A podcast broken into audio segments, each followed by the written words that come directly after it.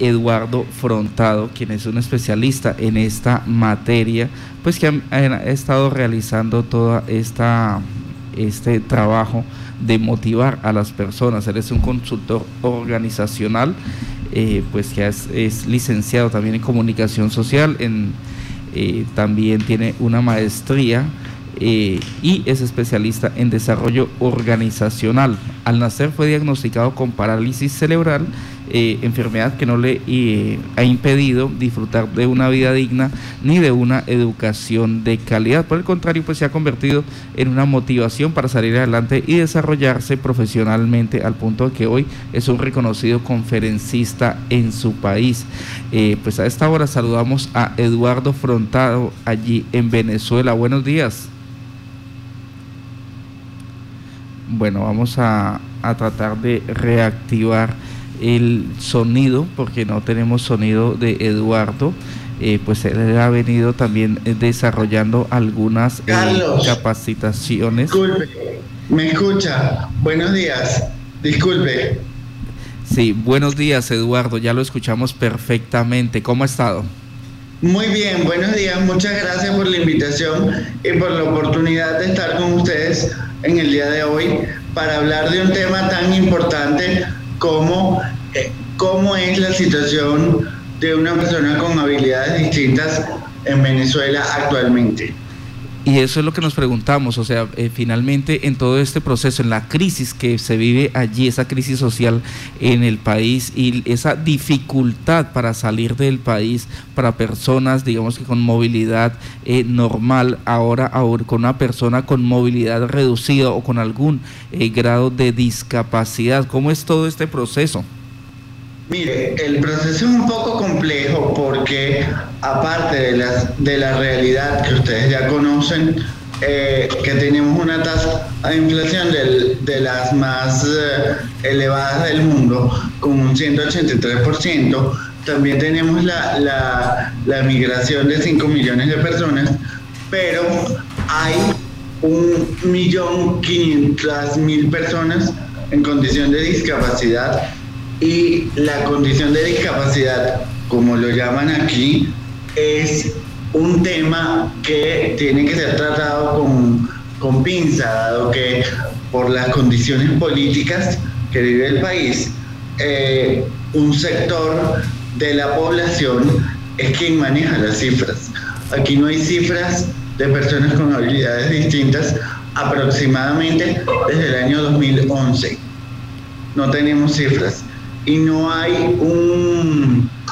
El censo no está correctamente realizado porque no has calificado a las personas por, su, por sus capacidades o por su discapacidad. Entonces, el censo tiene errores. No, no, no hay una política pública clara. Eduardo, en lo que tiene que ver con la materia laboral, ¿cómo es los procesos de inclusión de las personas eh, con algún grado de discapacidad dentro del mercado laboral? Mire, la inclusión de personas con, con habilidades distintas dentro del mercado laboral en Venezuela ahorita está muy reducido porque han cerrado muchísimas empresas y las que realmente incluyen son muy pocas. Sin embargo, hay una organización llamada Asodeco, con quien eh, yo tengo la fortuna de ser uno de sus aliados, que se encarga específicamente de incluir a personas con habilidades distintas dentro de las pocas empresas privadas que quedan eh, en el país.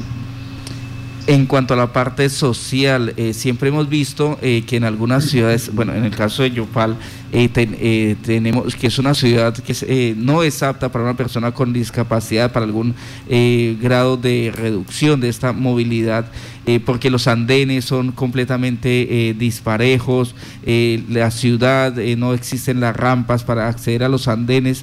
¿Cómo está esa situación allí para las personas en condición de discapacidad en Venezuela? Mire, en Venezuela tenemos, aparte de los problemas estructurales, de que no hay andenes, no hay conciencia, no hay una política clara de Estado hacia lo que se denominaría una población, yo, a mí no me gustaría llamarla con discapacidad, sino con cualidades distintas.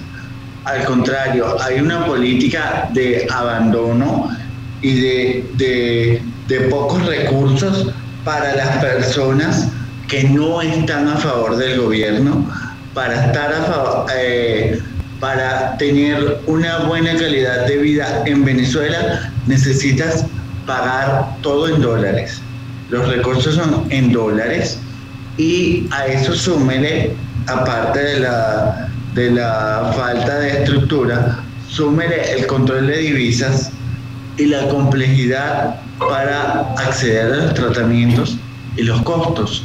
Yo hasta el año 2016 hubo un convenio con un laboratorio eh, que tiene sede en Colombia, Allergan, quien eh, donaba la toxina botulínica eh, gratuitamente al Seguro Social. Los pacientes con espasticidad, que es la secuela de la parálisis cerebral, podemos acceder a él yendo al Domingo Luciani con nuestra respectiva informe médico y nuestros respectivos recaudos. Eh, desde el 2016 en adelante, yo en mi caso particular he tenido que importar eh, todo de Colombia y pagarlo en dólares. Sí, permítame, ¿hay una caracterización de la población con eh, estas condiciones especiales? No hay una caracterización como tal, porque hay este, ciertos organismos del Estado quienes manejan particularmente sus cifras y no tenemos acceso a ellas. O sea, si uno busca en Internet, no hay un acceso eh, público ni directo hacia las cifras de lo que se está viviendo en el país. En ese orden, porque es que no solamente cuando hay una persona con condición especial en un hogar, pues no solamente es la persona, también la familia. Entonces, ¿cómo hace eh, esta familia que se convierte en cuidadora, en enfermero, en, eh, en psicólogo para atender estos casos? Bueno, mire, todo afortunadamente, en mi caso, con los recursos, pero hay mucha gente que no tiene los recursos para acometer ningún tratamiento. Mm, ya. Ni, para, poder salir del país. O sea, este, y a eso súmele las largas colas de comida, y a eso súmele los apagones y la falta de agua. Entonces, eh, la situación para aquellos migrantes, pues que, ven esa situación y, y, esas complicaciones en el país, ¿cómo, ¿cómo lo están haciendo para poder llegar hasta Colombia y hasta otros países eh, donde están buscando una oportunidad? Disculpe, disculpe que se lo diga, pero de una manera muy loable, porque realmente este, tú ves a un aproximado de 5 millones de personas que camina alrededor de la frontera para poder salir diariamente. O sea, hasta el tema de obtener los documentos necesarios para salir del país, para hacerse un tratamiento, es un es un tema complejo. ¿Qué, qué documentos necesitan ustedes para poder salir del país? El pasaporte, por ejemplo. Pero yo le puedo decir, yo tengo desde abril este, eh, solicitando mi pasaporte y en el día de hoy fue que me llamaron para buscarlo y no hay las suficientes líneas aéreas para poder salir del país eh, regularmente, porque eh, yo como persona con habilidades distintas no puedo salir por la frontera, eh, yo tengo que hacer un vuelo Caracas, Santo Domingo, Santo Domingo, Bogotá. En ese orden, eh, me dicen acá, usted trabaja en Colombia. Sí, sí. Así. La, la, la, gran parte de mi carrera o de mi labor que hago en pro de la inclusión está en Bogotá porque dadas las condiciones de mi país no puedo desarrollar ningún tipo de ayuda este eh, Eh, me, me, me agarró la pandemia, me cogió la pandemia aquí y yo la verdad es que voy y vengo porque yo siento todavía que el país me necesita. Sin embargo, vivir en Venezuela se ha convertido en una frase que digo, que digo yo a diario. Significa buscar oportunidades y saber que mientras más adversos sean las condiciones, uno debe ser lo suficientemente resiliente para poder eh, acometer y para poder eh, eh, llevar a cabo un objetivo. ¿Cómo lo ha tratado Colombia entonces? A mí muy bien, muy bien. Colombia me encanta.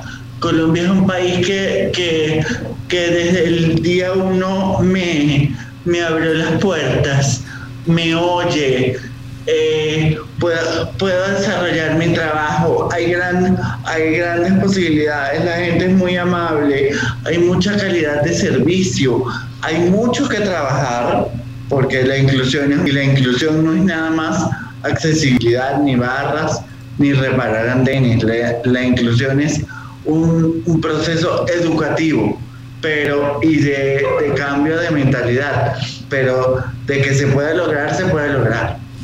Eh, eso se refleja en los colombianos, tenemos ese cheat, hemos podido cambiar nuestra mentalidad para ser abiertos, para mejorar. Sí, sí. Sí. Bueno, es, la, el, análisis, la evaluación que, que hacemos o que, o que, nos hacen más bien desde este especialista venezolano que le ha tocado de, hacer de todo para poder trabajar en Venezuela, aquí en Colombia y, digamos que sopesar la situación de inclusión con las personas en ciertas condiciones de especialidad. Y, sobre todo, eh, eh, licenciada, y disculpe que le interrumpa, llevar un mensaje de inclusión que contenga la motivación y no la victimización de las personas que tenemos alguna cualidad distinta, porque a mí el término discapacidad no me gusta yo no me siento una persona disminuida. Lo que sí le puedo decir es que para una persona con cualidades distintas, su mayor fuerte o su mayor valor es el entorno, porque el entorno donde te desenvuelvas va a condicionar cómo va a ser tu vida. Doctor, le damos las gracias por estar en Contacto Noticias. Vamos a tratar de, hablar de este tema más seguido, porque eh, estos procesos se aprenden, como usted lo ha dicho, es trabajándolos día a día como gotica, gotica de agua, donde tomemos conciencia que todos podemos trabajar en conjunto. Sí, muchísimas gracias. Feliz día.